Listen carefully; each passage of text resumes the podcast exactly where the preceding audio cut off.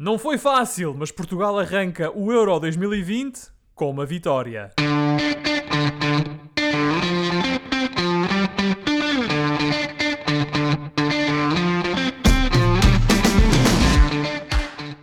Bem-vindos a mais uma emissão dos Meninos de Ouro. Eu sou o Filipe Vieira e comigo estão o Josué Lopes e o João Pedro Oliveira e estamos novamente reunidos para uma conversa transatlântica sobre futebol. Eu estou nos Estados Unidos, o Oliveira está no Reino Unido e o Josué está em Portugal. Uh, Josué, boa noite aí para Barcelos. Uh, estás mais aliviado após esta vitória nacional na Hungria? Boa noite, Filipe. Boa noite a todo o auditório da Rádio Barcelos. Uh, efetivamente estou mais aliviado uh, porque foi um peso que nos saiu de cima dos ombros porque este, esta primeira vitória uh, vai ser essencial para Portugal poder passar à próxima fase. No entanto, aquilo que foi a exibição do, de Portugal, e nós já falaremos disso mais adiante, também me deixou um pouco preocupado para aquilo que virá a seguir. Mas hum. até agora vamos ter que aguardar as preocupações do Josué, então. Uh, João Pedro, em Inglaterra vibraste com o, o bis de Ronaldo, que, que tornou Cristiano Ronaldo no jogador com mais golos de sempre na história dos europeus? Sim, senhor, meus amigos. Boa noite, Filipe. Boa noite, Josué. Vibrei, vocês sabem que o imigrante vibra. Se, se, se, se, o homem que vive em Portugal vibra, o imigrante, então esse é que vibra. Vibra Por muito isso, mais. Oh, meus amigos, gostei muito de ver Portugal ganhar foi, foi eh, demorado a termos um pouco de, de, de, de, segurança, mas estou feliz e principalmente porque já sentia a falta de ver competições, fases finais de, de, seleções, que são os jogos mais imprevisíveis, uhum. menos dados à tática, e portanto eu sentia a falta de vibrar até com um golo da nossa seleção numa competição internacional, claro. E vamos falar desses três golos já a seguir, mas antes disso, Quero dar as boas-vindas aos ouvintes da Rádio Barcelos, que se juntam a nós todas as terças-feiras às 23 horas. Ora, hoje uh, vamos falar apenas do Euro 2020, vamos abordar a questão uh, em torno do colapso de Christian Eriksen no jogo da Dinamarca uh, contra a Finlândia. Vamos falar de alguns dos candidatos iniciais, ou pelo menos dos, dos mais fortes candidatos ao título europeu e, e, as suas prestações na primeira jornada, e também já algumas surpresas e desilusões após o arranque do Euro 2020. Mas vamos iniciar esta emissão precisamente com a estreia de Portugal no Euro 2020. O campeão da Europa iniciou a defesa do título com uma vitória sobre a Hungria. Portugal venceu por 3-0 com um golo, um gol de Rafael Guerreiro e um bis de Cristiano Ronaldo. O resultado parece indicar uma vantagem, uma vitória confortável, mas o gol inaugural chegou apenas aos 84 minutos. Até lá, Portugal sofreu um bocadinho. Um, a equipa da esquina jogou com um 11 previsível, uh, apenas com Nelson Semedo no lugar que seria de João Cancelo. Uh, João Cancelo que está afastado agora da seleção por ter acusado positivo à Covid-19. Nós já aqui na semana passada tínhamos falado da possibilidade de William e Danilo jogarem juntos e quero também uh, falar ah, um bocado desta parelha mais aqui à frente, porque eu não imaginaria que jogassem os dois juntos neste jogo, que era o jogo teoricamente mais fácil. Uh, mas podemos abordar isto mais, mais à frente. Uh, e pareceu-me que apenas após as entradas de Rafa e Renato Sanches é que a equipa soltou um bocadinho mais na frente. E portanto, João Pedro, a primeira pergunta uh, é para ti. Um, Achas que Portugal jogou demasiado na expectativa contra a Hungria?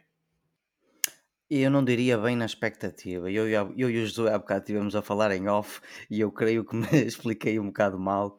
Portanto, aquilo que eu queria dizer era: eh, eu acho que Portugal entrou de facto a dominar o jogo teve duas oportunidades de golo, não diria seguidas, mas quase, do, do Jota, outro falhanço logo a seguir uh, do Ronaldo. Portanto, eu acho que Portugal entrou bem no sentido de controlar o jogo e não deixar que a equipa da, da, da Hungria uh, conseguisse sequer respirar ou praticamente respirar.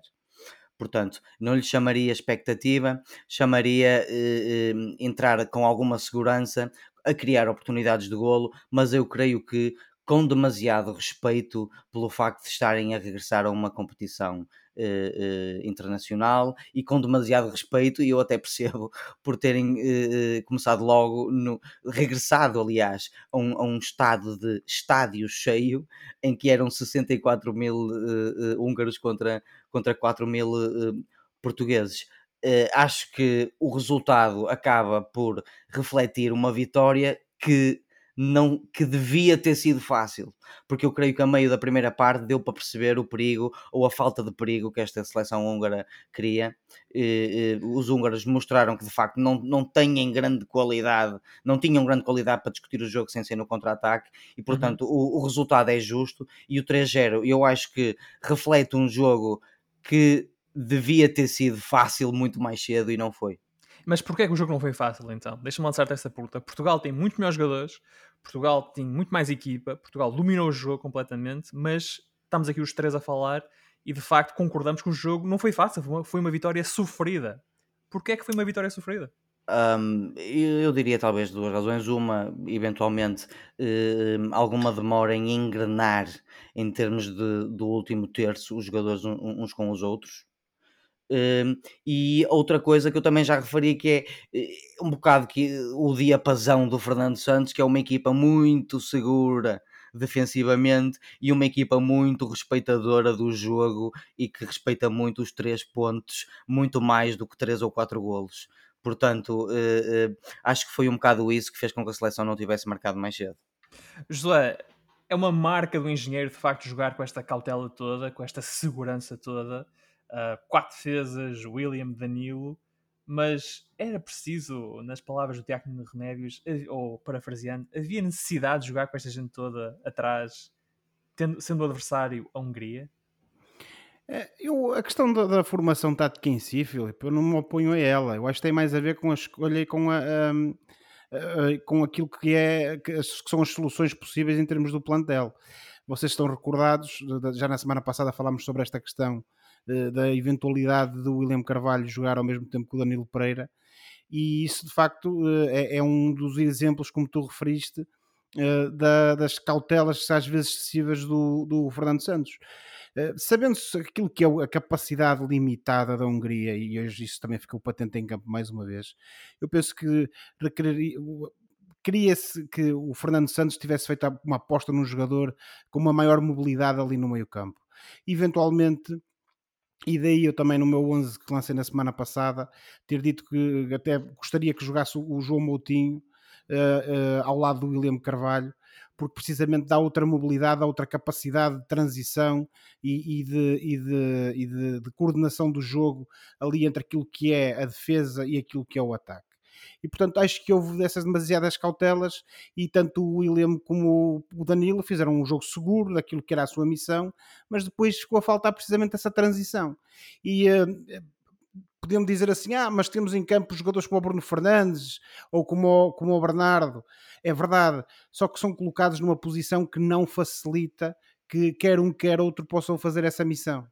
E portanto, eu acho que o que nós assistimos, e daí a primeira parte Daí a primeira parte de Portugal ter tido algumas oportunidades, é certo, mas acho que aquilo que assistimos eh, durante quase todo o jogo foi um certo afunilamento do jogo de Portugal uh, e, uh, e, falta de, de jogo uh, pelas alas e de, de, alguma maior acutilância nesse momento no último terço do terreno.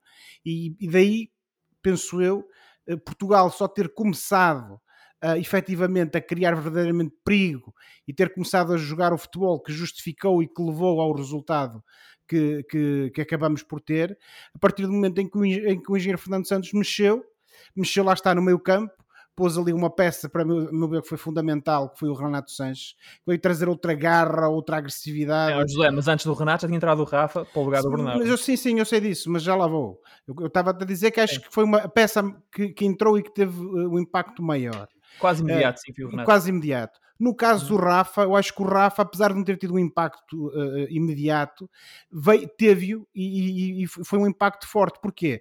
Porque veio trazer essa lateralização ao futebol de Portugal que não existia. Era um jogador que, naquele momento, quando entra, acaba por uh, ser mais prático, por ser um jogador mais rápido, ao passo que o, que, que o Bernardo Silva, quando é obrigado a jogar, como, como tem acontecido na seleção, mais junto à linha direita, à, à linha a lateral direita, ele acaba sempre por ter uma tendência para porque ele no fundo é um 10, como nós sabemos. É, exatamente, é o que eu ia dizer. No fundo é um normal. 10, exatamente, Bernardo- é normal. O Bernardo, o Não é- não é um extremo. Exatamente, Bernardo- não é defeito, é feitio. É- A questão é Exato. mesmo essa, não é defeito, é feitio. E daí eu estar a falar há pouco da questão que tem a ver com o posicionamento dos jogadores. E se, se repararem, por exemplo, eh, quando na segunda parte eh, foi dada ali um pouco mais de liberdade também ao Rafael Guerreiro, eh, juntou, e, mai- ta- e também mais um- alguma ajuda, se calhar até por parte do Cristiano Ronaldo, começou a aparecer ali mais na lateral esquerda. Também vi- acabámos por assistir a essa, lateraliza- essa- maior lateralização do jogo parte de Portugal também do lado esquerdo. Isso criou maiores problemas à Hungria. E é precisamente a partir do momento em que o Fernando Santos muda as peças e começamos a ter, a meu ver, essa maior lateralização e essa maior acutilância, que se vão criando as oportunidades que levaram ao aparecimento dos, dos três golos. E portanto, eu acho que Portugal esteve sempre por cima, não deu hipótese. Senti que a equipa eh, teve algo intranquila quando há aquele quase gol da Hungria, não é?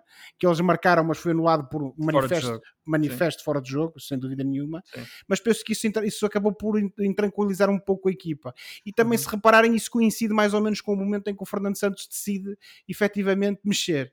Porque ele próprio sentiu que, que tinha que mexer naquele momento, porque senão a equipa provavelmente iria entrar numa fase de, de alguma intranquilidade e em vez de conseguir uma vitória que era o que pretendíamos, podíamos assistir a uma surpresa. Felizmente, eh, as escolhas do Fernando Santos em termos de mexidas foram, foram acertadas, e isto não quer dizer que os jogadores que saíram sejam piores que aqueles que entraram, mas acho que vieram mudar o jogo completamente e foi a partir desse momento que passámos a ter uma seleção portuguesa a mostrar aquilo que vale, e, e isso é que levou a conseguíssemos acabar o jogo com uma vitória por 3-0, que, como tu, que efetivamente, Filipe, pode não representar bem aquilo que foi a realidade do futebol de, de Portugal demonstrado em campo, mas Portugal acho que a esse nível também só se pode queixar de si próprio. Mas, ahm, e até olhando, pegando um bocadinho naquilo que estavas a dizer, eu até acho que o William fez um bom jogo, fez aquilo que lhe foi pedido. E o Danilo Ah, também. e o Danilo também. também. Portanto, É- eles é- é o que eu era, era o que eu te estava a dizer. Não, não tem tanto a Exato, ver. não, eu estou- eu estou a concordar, eles fizeram um bom jogo, quer dizer, não era por causa deles que a equipa não estava com, a jogar para a frente, mas eles são aquele tipo de jogador. O Eu creio Bernardo, que os dois jogaram muito bem. Por mais Exato, que me um custe. jogo. nós- eu, eu, eu queria um jogador de cariz mais ofensivo ou mais um box-to-box no lugar de um deles, os dois. Sim. E ao mesmo tempo custa-me um bocado querer isso, porque acabaram os 90 minutos e eu olho para trás e penso que os dois fizeram um grande jogo. exatamente. Sem dúvida, E- mas são apostas que têm que ser feitas, não é? A questão, no fundo, no final do dia é mesmo essa. Eles podem oferecer segurança, mas depois o treinador também tem de perceber o que é que eu quero da minha equipa para este jogo. Exato. E depois, nós, ofen- se pensarmos bem, se pensarmos bem, eh, eh, as melhores seleções deste europeu, e Portugal está entre elas, conseguem fazer alguns 11 diferentes.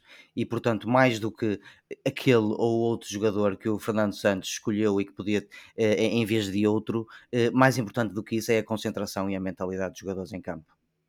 De acordo, ah, mas olhando precisamente para as peças que foram introduzidas ah, no início do jogo, o Bernardo, que na seleção, como o José estava a dizer, há esta insistência em colocá-lo ah, a ponta direita, quando ele não é um jogador para jogar Mas, propriamente. mas, já é, mas, também é, mas também é um jogador que joga muito nessa, nessa posição no Manchester City. Mas ele no eles Manchester também City vem muito para o meio.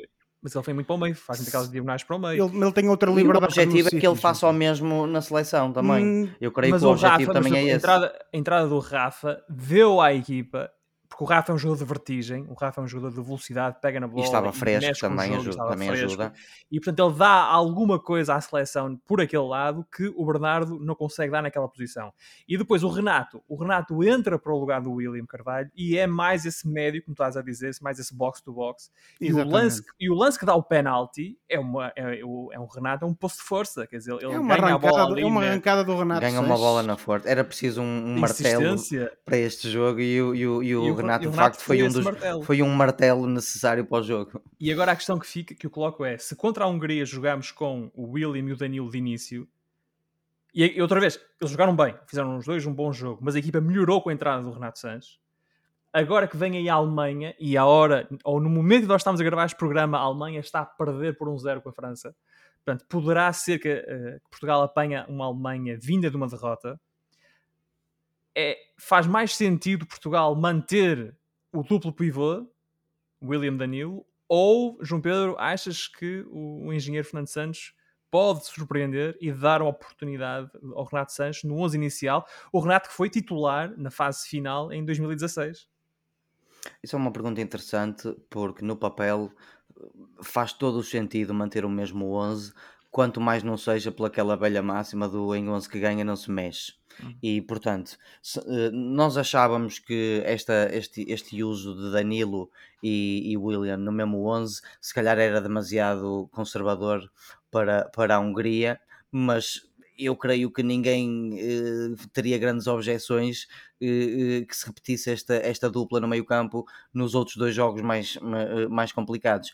A pergunta é interessante porque no papel, lá está, eu acho que o Fernando Santos vai manter estes dois jogadores no meio campo, até porque eles, mais uma vez, fizeram individualmente um jogo muito bom hoje não descuro a hipótese do Fernando Santos fazer alguma mudança, até pode nem ser no meio campo, uh, um bocado para se adaptar ao, ao, ao 11 que, aquele, que ele acha que vai ser o, o mas, 11 então, alemão, mas acho, acho, que o mais provável é ele manter os dois médios. Por acaso se, acho. Se ele, mantendo, mantendo ele, o Danilo e o William, que eu também acho que é o mais provável para este jogo com a Alemanha, uh, qual é que achas que é a alteração mais realista em termos de 11 para o próximo jogo? Tendo em conta o, que foi o jogo de hoje com a Hungria. Falou-se muito no Nuno Mendes, no lugar do Rafael Guerreiro, mas o Rafael Guerreiro faz um grande jogo e até faz o golo. Exatamente. Um, o Jota tem uma boa primeira dando parte. razão ao Fernando Santos, não é? Dando razão ao Fernando Santos. O Jota faz uma boa primeira parte. Um, é, é o Bernardo, neste momento, o L mais fraco destes 11, ou talvez o Nelson Smith? Eventualmente, eu não estou a ver o Nelson Smith a sair, porque apesar de não ter feito um grande jogo, fez um jogo seguro e, e relativamente forte em termos físicos. Eh, portanto, eu, eu diria eventualmente uma alteração uh, com o, a saída do, do Bernardo e uma eventual entrada, não necessariamente até uh, do Rafa, mas uh, mais interessante se torna a tua pergunta porque é difícil prever, é difícil prever. Nós já, eu já não estava, já não me lembro da última vez que entramos assim com tanta facilidade numa, numa uh, fase final de uma competição de seleções. Vocês se lembram, normalmente começamos sempre um bocado uh, periclitantes e acabamos sempre por mudar o 11. Ora, desta vez ganhamos a Hungria por 3-0 e, e os jogadores sobre os quais havia algumas dúvidas em relação a se, se podiam ou deveriam ou não ser titulares, acabaram por cumprir. Portanto, eh, e conhecendo também o estilo conservador do, do nosso treinador Fernando Santos, eu creio que o 11 vai ser igual no próximo jogo. José, costuma-se dizer que em 11 que ganha não se mexe mas o 11 que ganhou este jogo não foi o 11 que começou, porque a hora, uh, quando, quando entrou o Rafa, quando entrou o Renato, já estava 0-0. Oh, oh, Filipe, tiraste umas palavras da boca. Portanto, qual, qual, é, qual é para ti o 11 que não se mexe? É o era 11 que jogou durante 80 minutos ou o 11 depois dos 80 minutos? Pois, a questão é mesmo essa, não é? Porque, reparem, eu compreendo que há aqui uma, uma abordagem sempre cautelosa por parte do Mr. Fernando Santos. Obviamente que ele vai jogar contra a Alemanha, contra uma Alemanha que pode vir de uma, na ressaca de uma derrota, como tu referiste. Vamos ver como é que termina esse jogo. Agora, eh, depois também temos que perceber o seguinte. Uh, estávamos há pouco a falar do Renato Sanches e da eventual entrada dele para o lugar, por exemplo, de um do, do, dos dois médios, do Danilo ou do, uh, ou do, um, ou do, Dani, do Danilo ou do, do William Carvalho. Do William. E do William. A questão tem a ver com o seguinte: com, com aquilo que o Renato tem demonstrado ao longo de toda esta época, com aquilo que o Renato demonstrou hoje em campo, será que ele perde tanto assim em solidez defensiva? Em altura perde, isso é verdade. Mas em raça, em luta no meio campo, será que ele perde assim tanto se tirar o William ou se tirar o Danilo e colocar o Renato Sanches em campo? Será que aquilo que ele perde nessa, nessa suposta solidez defensiva não compensa aquilo que ele ganha eh, em ter um jogador que tem uma outra capacidade de fazer transições? O tal jogador box-to-box que o Oliveira falava há pouco. Eu acho que no fundo a questão tem que ser essa, porque é perceber é se essas é a questão do trade-off, é as trocas, não é? O que, é que, que, é que se ganha versus aquilo que se perde, é o risco e o risco calculado. Eu, muito sinceramente, depois daquilo que vi hoje, e, e, e eu insisto que Portugal se quer ter, e isto não tem a ver com ser Hungria, ser Alemanha, ser uh, outra equipa qualquer.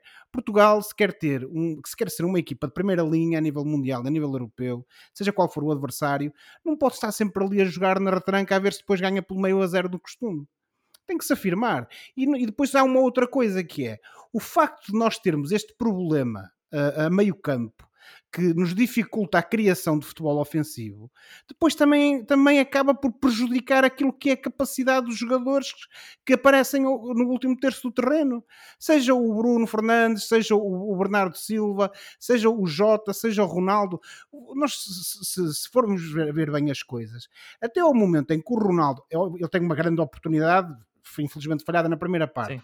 Mas até o momento em que o Ronaldo sai dali da, da, da, área e começa a aparecer de forma mais móvel, que coincidiu com a entrada do, do, do, uh, do um, do André Silva e do, uh, e do, uh, Renato e, Sanches. Uh, do Renato Sanches, sim.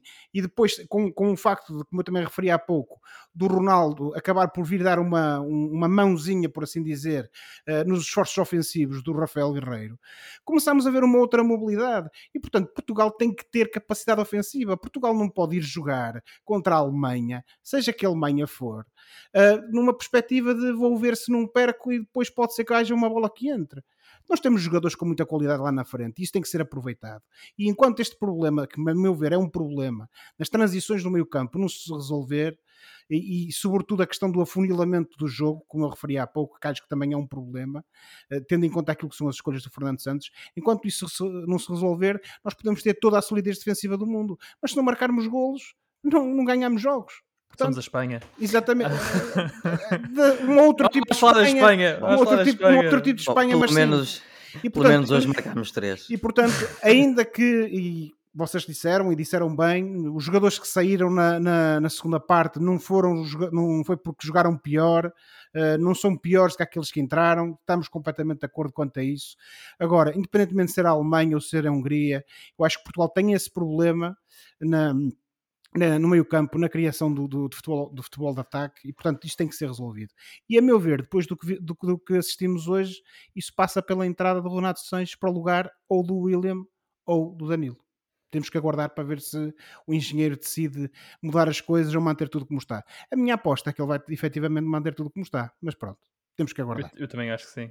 João Pedro também achas que vai entra o mesmo 11 no, no sábado contra a Alemanha? Creio que é o mais provável é o Fernando Santos repetir o 11, embora também não estejamos a esquecer, até pode entrar aqui o José Fonte de repente no 11, eh, que não sabemos. Isto para dizer que Portugal tem excelentes opções no banco e o Fernando Santos pode escolher fazer uma mudança por razões das quais nós nem agora nos estamos a lembrar. Hum. Mas imaginarias Portugal já com três centrais?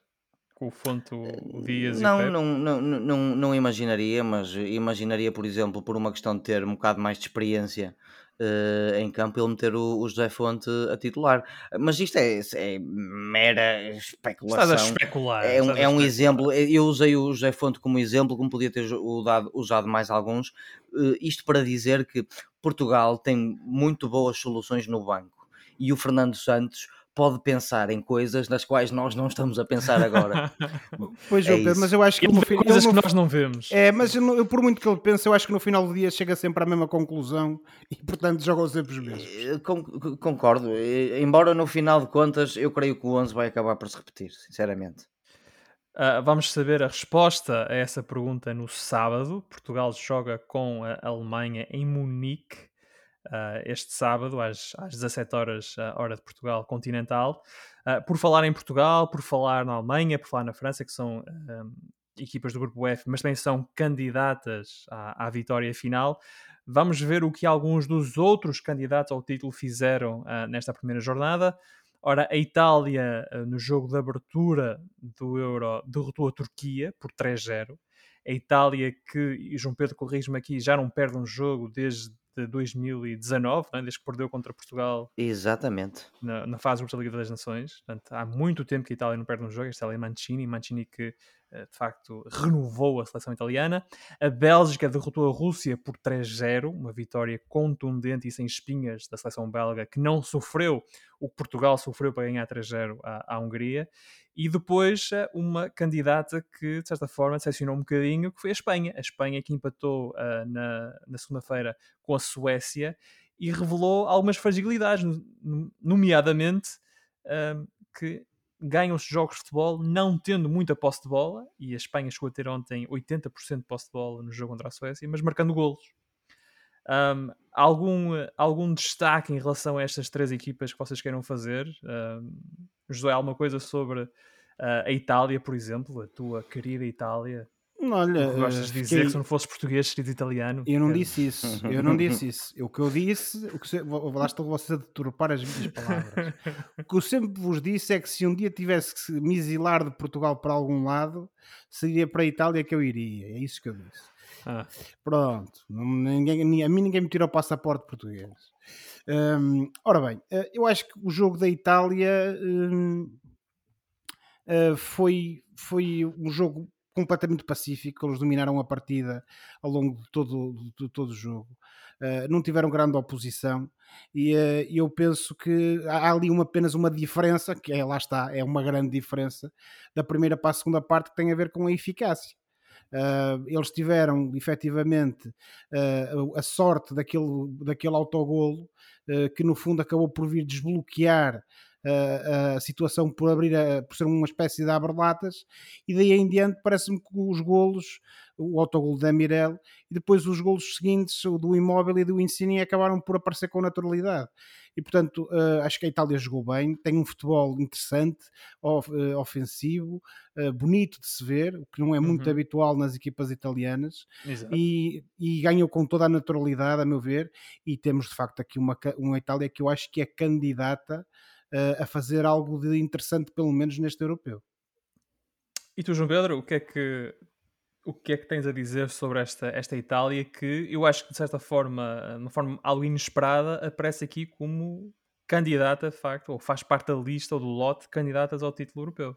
É verdade, não podemos esquecer que esta Turquia não é a Turquia do Hakan Sukur.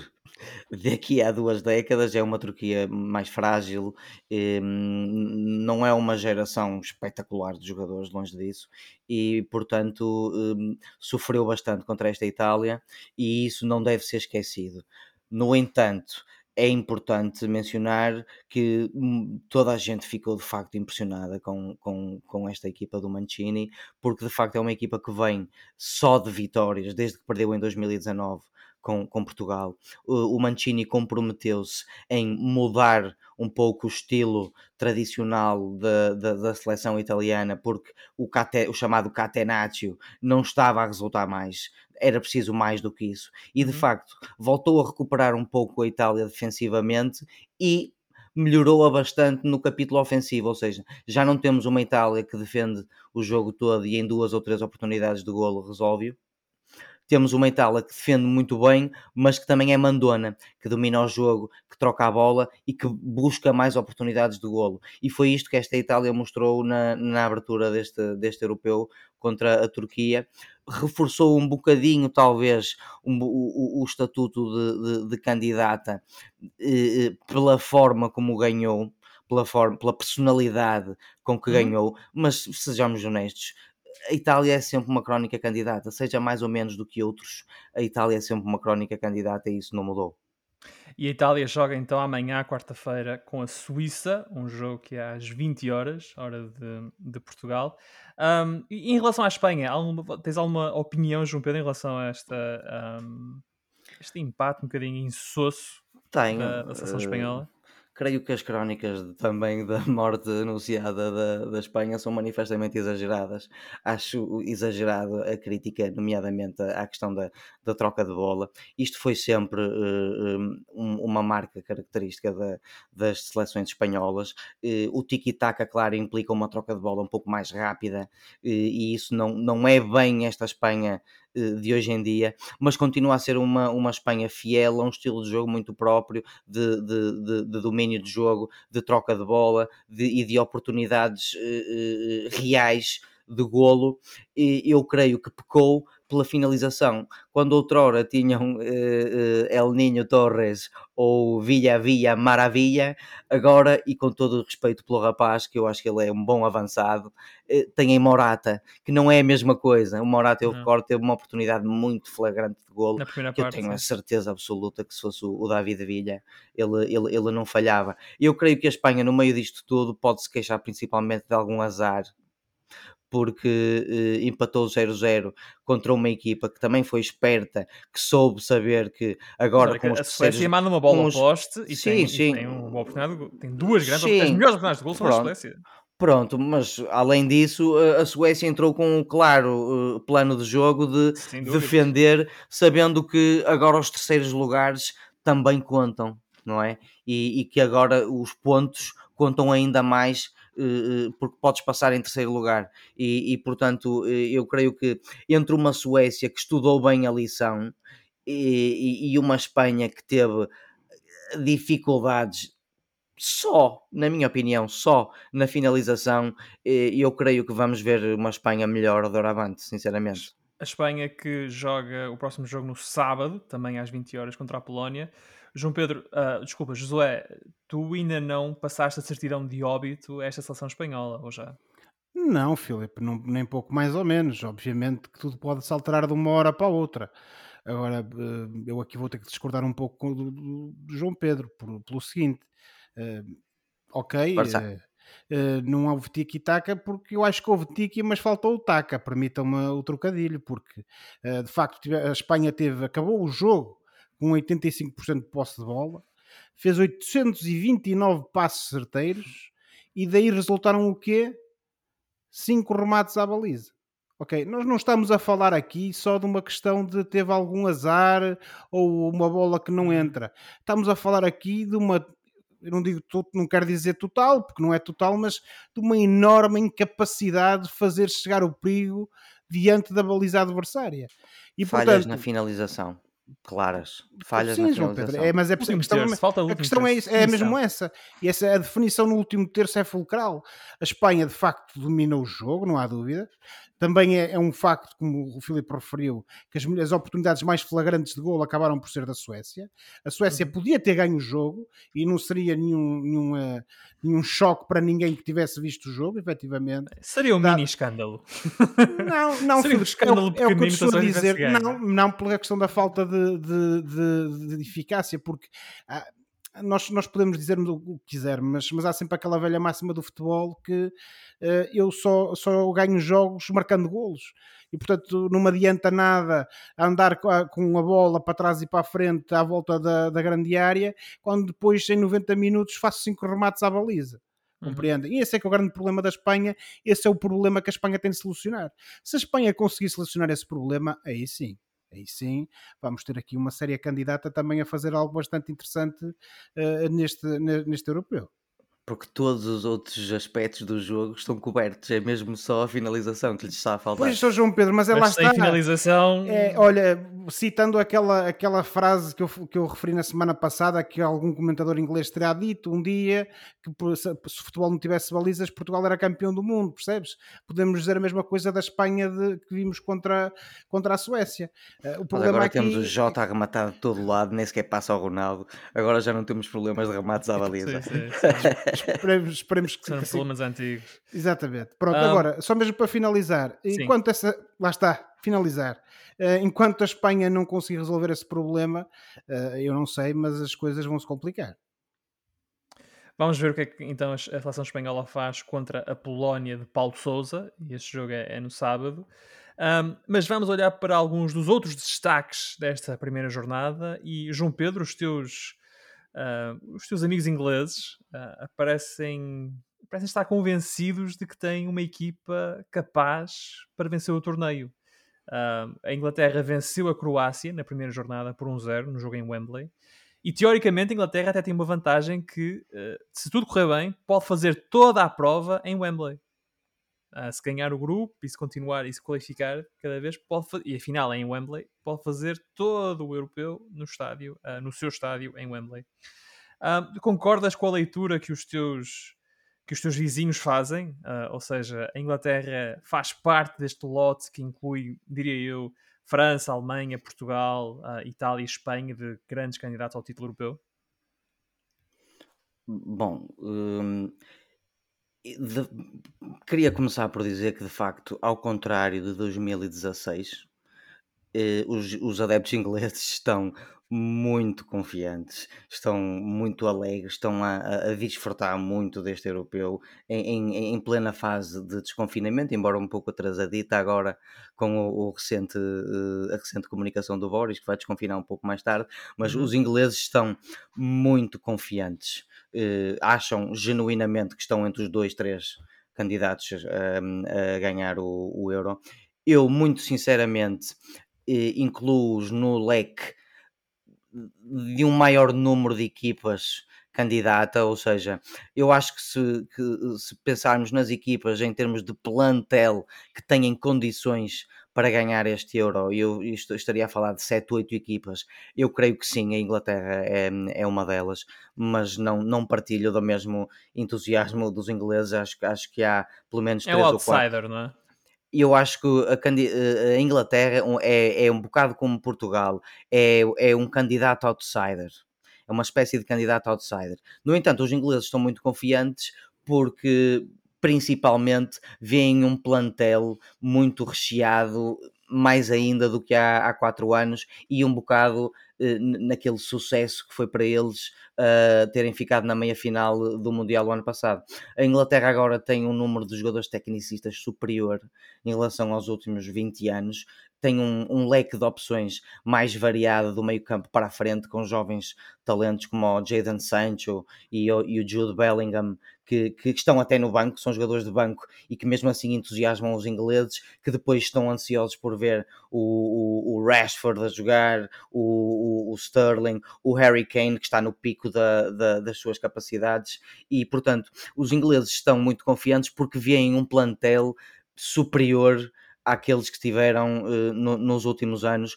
Mais uma vez, eu não concordo com esta, com esta confiança toda, mas uh, fico feliz por vê-la, porque eu vivo aqui e isto dá um ambiente ainda mais alegre e ainda mais bem disposto à cidade. Eles dizem it's coming home, it's coming home, e quem sou eu para contrariar? Deixem-me desfrutar aqui da companhia deles e depois no final veremos. Mas não, eu não creio que a Inglaterra esteja nos dois, três candidatos principais, não.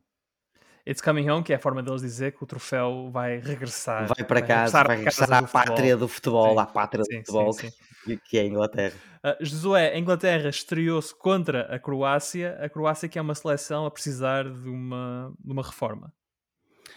Sim, Filipe, uh, seja de certas unidades, seja provavelmente de uma abordagem ao, ao seu próprio futebol, eu penso que uma das coisas que ficou, ficaram patentes da, do jogo contra a Inglaterra foi precisamente isso. Nós voltamos a assistir parte da Croácia aquele seu futebol tricotado, eh, muito no passe, na segurança, mas ao mesmo tempo esse futebol não teve efeitos práticos, ou seja, aquela Croácia que nós já vimos no, no, nos últimos anos, aquela Croácia que foi uh, finalista vencida do, do Mundial, mas o certo é que vimos uma equipa, a meu ver, envelhecida.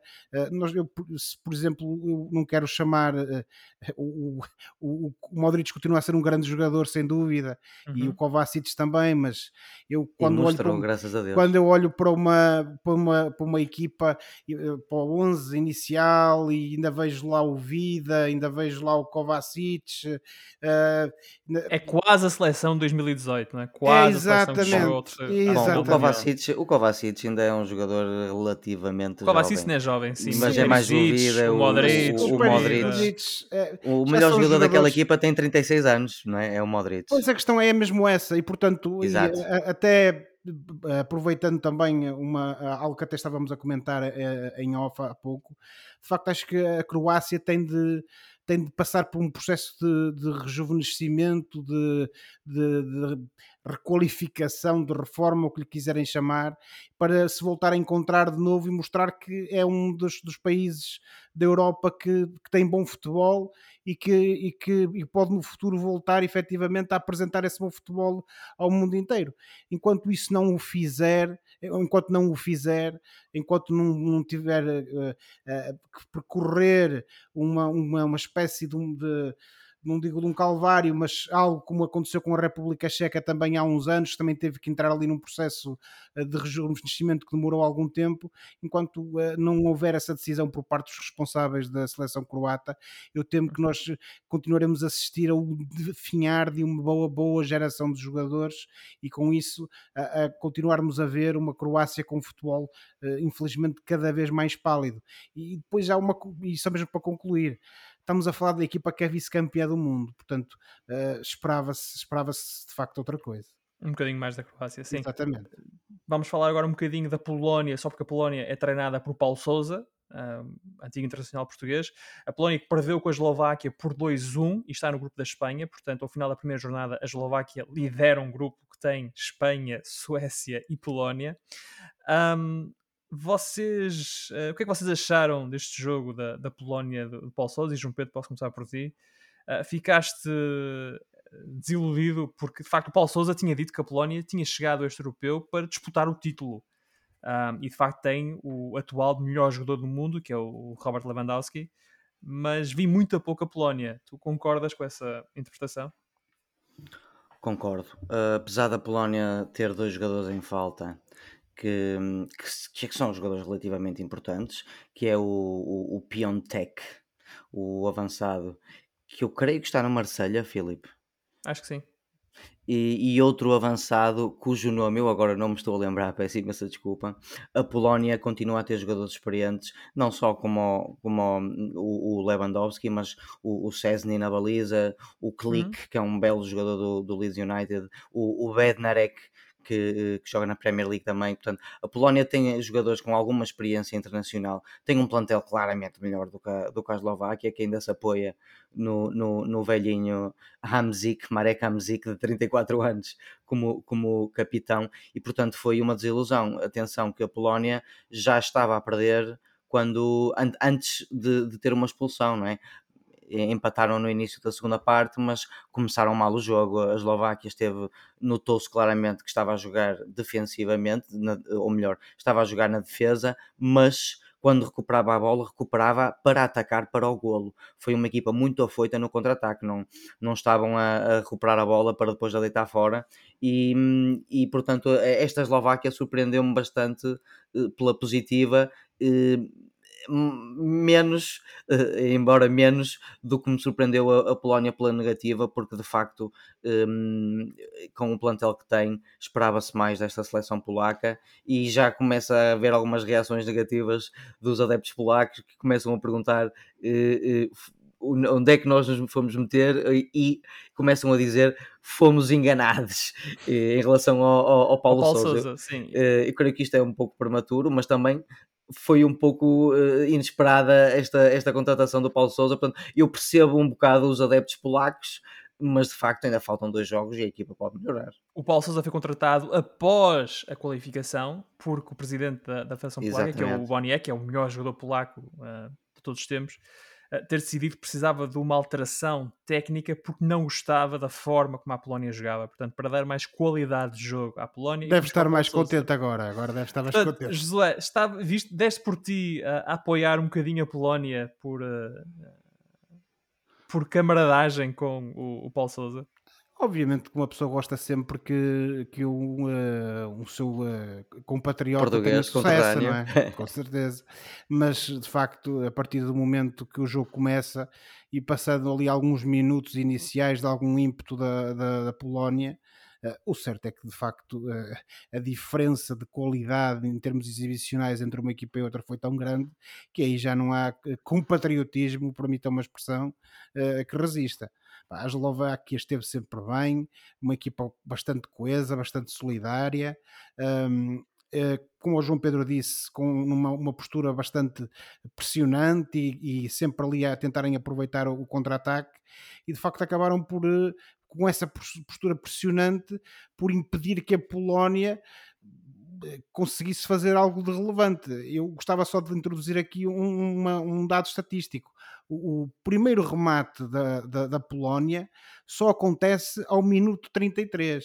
Ou seja, apesar do suposto desnível que existe de qualidade entre as equipas, uh, toda aquela preparação, toda aquela abordagem uh, que a Eslováquia estava a fazer ao jogo e, e, e, o bom jogo que estava, que estava efetivamente a fazer, uh, acabaram por relegar para segundo plano esse suposto favoritismo da, da Polónia.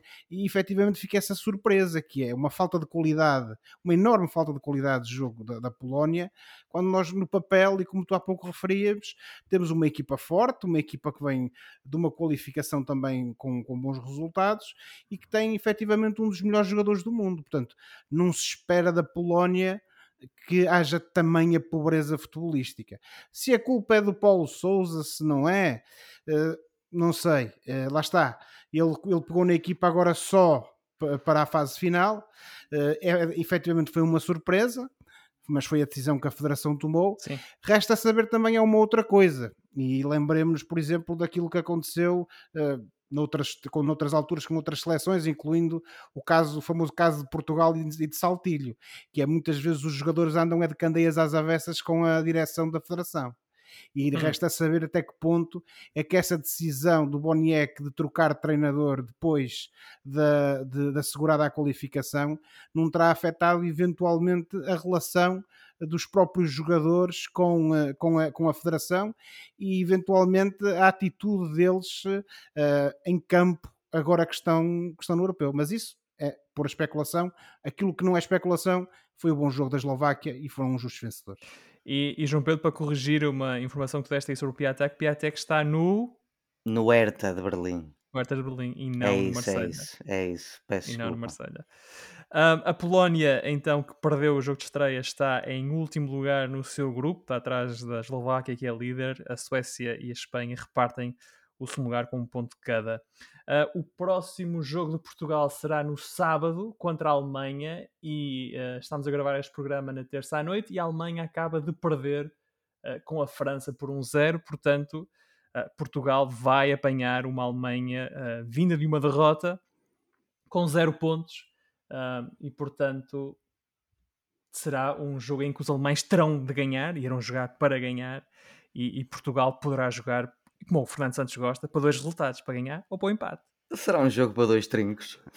Será um jogo, será um jogo é, para dois é, trincos. Acho que agora tá, temos de facto a certeza que será um jogo para dois trincos. Um trinco combativo e outro estiloso. Vai correr bem. Vai correr bem.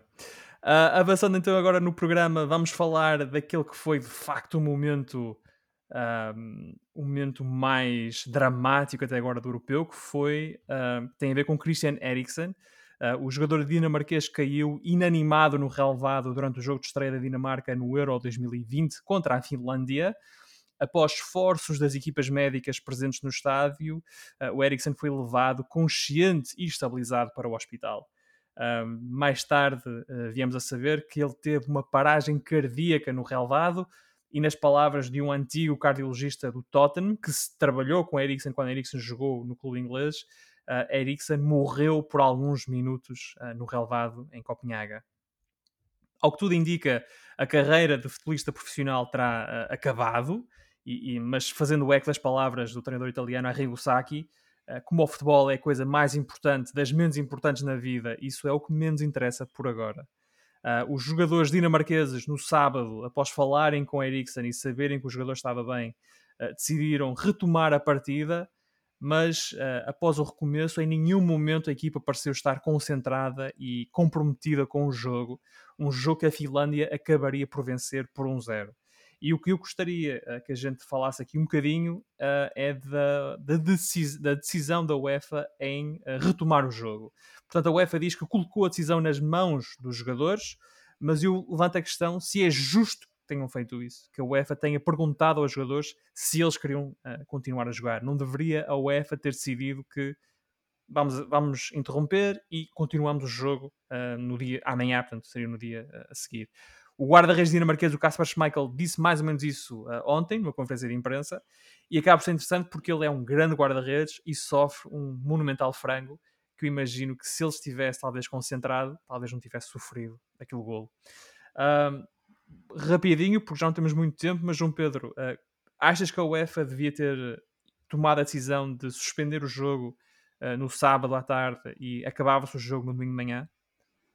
Uh, bom, an antes de mais, a questão de, de dizeres que a, a UEFA se calhar devia ter, não devia ter deixado os jogadores decidir. Eh, em relação a isso, se calhar se tivesse sido assim, a contestação era então decidiram pelos jogadores, nem sequer lhes perguntaram o que é que eles eh, queriam. Portanto, isto para dizer que, para, que esta situação no, no, no, momento em que foi e tendo em conta o que aconteceu, foi, era, foi uma situação complicada, não só para os jogadores, mas também nesse sentido para os responsáveis da UEFA que também têm um horário a cumprir. Ao que parece, eles terão oferecido as hipóteses de acabar o jogo ou, ou repeti-lo, ou, ou, perdão, ou acabá-lo no dia seguinte ao meio-dia. E, e os jogadores terão decidido também um pouco, ao que parece, pelo incentivo do próprio Ericsson, que falou com eles brevemente ao telefone, eh, terão decidido acabar o jogo. Aquilo que eu acho é que, de facto, o jogo não devia ter sido acabado naquele dia e acho que, de facto, e, mas isto é em retrospectiva e é mais fácil, que os jogadores não estavam em condições para, para acabar o jogo. O próprio Kjaer, Kjaer ou Kjaer eh, que o, o capitão, capitão, que, que, que o grande contributo teve a salvar a vida do, do, do Eriksen, saiu ao minuto 60 mais ou menos, porque não estava em condições psicológicas de, de, continuar. Portanto, eu creio que, mesmo compreendendo que isto até para a UEFA foi uma posição complicada, eu creio que aquilo que devia ter acontecido era o jogo devia ter terminado no dia seguinte, se não ao meio-dia, por imperativos de não pisar, entre aspas, outros jogos, eh, eu acho que se devia eh, esquecer essa questão de pisar os jogos e se tivesse que coincidir com o início de outro jogo, que coincidisse então o jogo começaria no dia seguinte mais tarde e eu acho que é isso que devia ter sido decidido, sinceramente. José, achas que está aqui em causa a verdade esportiva? Por certa forma, a equipa dinamarquesa, como o João Pedro acabou de dizer, estava bastante desconcentrada e, e não estava em campo. Portanto, eu, achas eu que, acho, essa, achas oh, que essa é uma questão válida ou, é, ou tens é outra válida. leitura? Não, eu, eu, esta questão tem, tem várias, várias dimensões. A, a, a falsidade, da, no fundo, o falsear da verdade esportiva aconteceu, eu não tenho dúvidas disso. Mas aconteceu tanto para um lado como para o outro, porque os próprios jogadores finlandeses uh, também certamente ficaram afetados com toda esta situação. Agora, que não existiam ali condições, nenhumas condições uh, emocionais, psicológicas, para que a equipa dinamarquesa uh, reatasse o jogo, não existiam. O que é que a UEFA fez? A UEFA fez aquilo que normalmente estes organismos fazem, que é lavar as mãos como Pilatos. Assim põem a, a solução nas mãos dos jogadores e depois os jogadores é que decidem e no final podem sempre escudar-se por trás da decisão dos jogadores. Mas que condição emocional é que os jogadores tinham naquele momento para tomar uma decisão destas? Nenhuma. E o João Pedro referiu que eles poderão ter trocado algumas impressões com o Ericsson. E o próprio Ericsson, permitam-me agora a expressão. Nenhum deles estava em condição de decidir. Exatamente, nada. João Pedro. O próprio Ericsson, condições é Nenhum que tinha de... Ele, ele, provavelmente naquela hora nem sequer sabia onde estava, quanto mais dar alento aos jogadores, aos colegas. Apenas terá trocado algumas palavras no sentido de dizer não se preocupem que eu estou bem, imagino eu.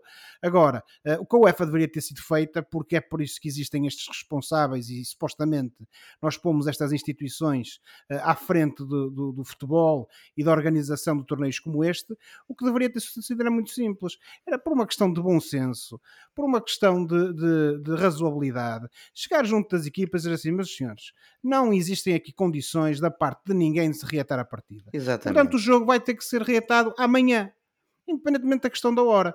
E portanto acho que a UEFA esteve mal, não podemos aqui de modo algum responsabilizar os jogadores por aquilo que aconteceu e sem dúvida nenhuma, Filipe, e respondendo mais uma vez afirmativamente à tua questão, não tenho dúvidas nenhumas que aquele resultado que assistimos uh, desse jogo entre a Finlândia e a Dinamarca é um resultado que não espelha aquilo que é a verdade esportiva, nem nunca o poderia uh, fazer.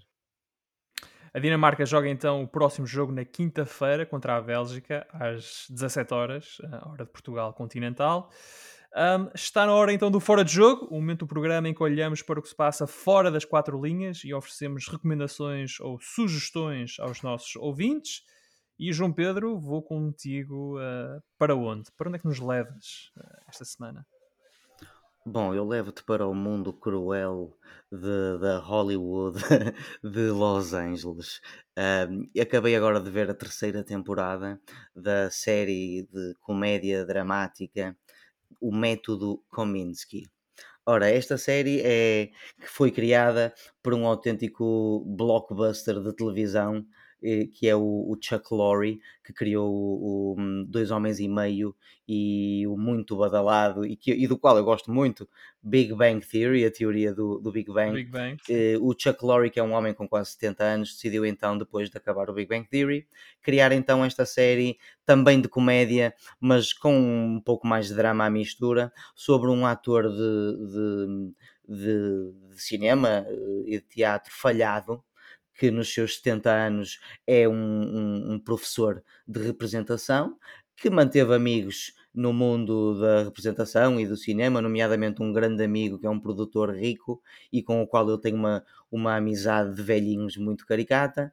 E nesta série ele navega pelos seus arrependimentos e as suas eh, as coisas boas que fez, os erros que cometeu. Um, e é uma série muito engraçada e que eu recomendo. Acabou com a terceira temporada e está disponível na Netflix. O Método Kominsky com esse ator, o Michael Douglas, eu creio que toda a gente conhece o Michael Douglas, fazendo o papel de protagonista. Muito bem. Uh, o João Pedro com o Kominsky Method, ou Método Kominsky. Uh, José, e tu? Ora bem, Filipe, eu hoje para variar e para também eh, rivalizar aqui um pouco com o João Pedro, vou fazer também aqui uma alusão, uma sugestão no mundo da ficção. Neste caso é uma, é uma, uma série eh, produzida pelo eh, o meu querido Sport Lisboa e Benfica, eh, de novo rival invisível, que é uma, é, um, é uma série de, de ficção científica em jeito de documentário, uh, que está disponível, graças a Deus, apenas na plataforma Bplay do Benfica, a qual ninguém acede porque ninguém tem interesse em aceder. E, isso e é o novo bater no fundo? Uh, não, João Pedro. Aliás, na longa tradição de, de traduzir os títulos uh, dos filmes de estrangeiro para português, neste caso a tradução do português para a língua do Jorge Jesus é Pandemia a série. Eh, portanto, uh, e, e, e, eu recomendo o Pandemia a série, porque aquilo basicamente é uma série de ficção científica, dois episódios curtinhos, se vê muito bem, uh, e onde nós assistimos uma realidade, ao, ao, representar de uma realidade alternativa em que um treinador de futebol e vários jogadores tentam, com os seus testemunhos, fazer crer uma inteira nação eh, futebolística num país alternativo chamado Portugal eh, e para essa nação futebolística alternativa chamada benfiquismo, de que de facto o insucesso desportivo eh, de toda esta última época do Benfica se deveu apenas e só à tal pandemia. Portanto, areia nos olhos da massa associativa, como diria o saudoso Henrique Viana. Pandemia, pandemia.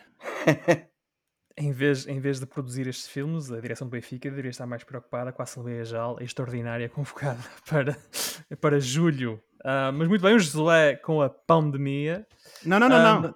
Pandemia. Pandemia, desculpa, desculpa, desculpa, desculpa. Pandemia. Pandemia. Pandemia. Ora, que, foi, uh... que, foi, que foi rodada em, em Moreira de Cones. Muito não bem. há cardetas. Ora, esta semana eu quero uh, destacar alguém que nos deixou e de quem o futebol vai ter saudades. Estou a falar do Neno.